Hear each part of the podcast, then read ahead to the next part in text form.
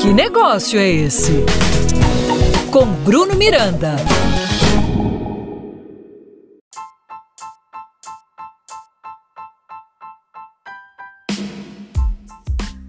Salve, salve galerinha empreendedora, sejam muito bem-vindos. Eu sou Bruno Miranda e você está comigo no meu, no seu e no nosso podcast.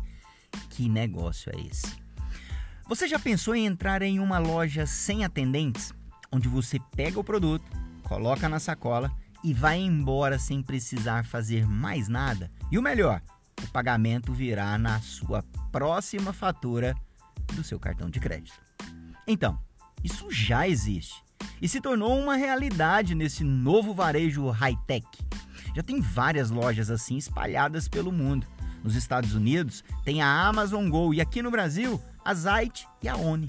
A experiência do cliente está sendo elevada ao maior patamar possível com essas lojas autônomas, que utilizam de uma tecnologia onde o cliente escaneia um QR Code, cadastra um cartão e libera sua entrada para fazer suas compras com a maior praticidade do mundo.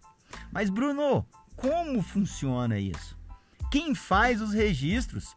Como o produto é liberado? Não estou entendendo nada. Bom, existem vários scanners no teto, câmeras e um software de gestão que faz a leitura de tudo que é retirado da gôndola e registra em um carrinho virtual tudo em tempo real e que pode ser acompanhado através do app baixado em seu smartphone.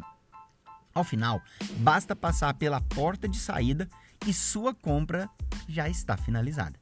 Parece cena de filme de ficção científica da década de 80 e 90, mas que já virou realidade desde meados de 2017 e ganhou muita ênfase com a chegada da pandemia do novo coronavírus. A pandemia levou a atenção do setor de varejo para o e-commerce. O comportamento digital de consumo ganhou destaque e nunca antes se comprou tantos produtos de forma remota. Um exemplo disso é a Black Friday, que houve um recuo de 14,5% em vendas físicas no Brasil nesta data em 2020, diante de 21% de aumento no comércio eletrônico comparada ao ano de 2019. No entanto, a estimativa do mercado é de que 92% das vendas do varejo ainda aconteçam em um ponto de venda físico. Um levantamento da consultoria Star Pocket afirma que, em um mercado de tamanho médio, mais de 55% do tempo trabalhado por funcionários humanos poderia ser automatizado.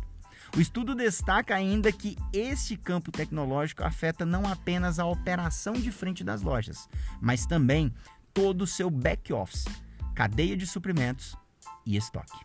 Ou seja, precisamos urgentemente nos adequar a todas essas novidades para continuar no páreo. É isso, tá contigo.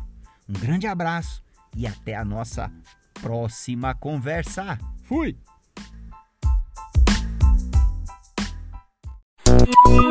Que negócio é esse? Com Bruno Miranda. Apoio Cultural Sebrae Goiás.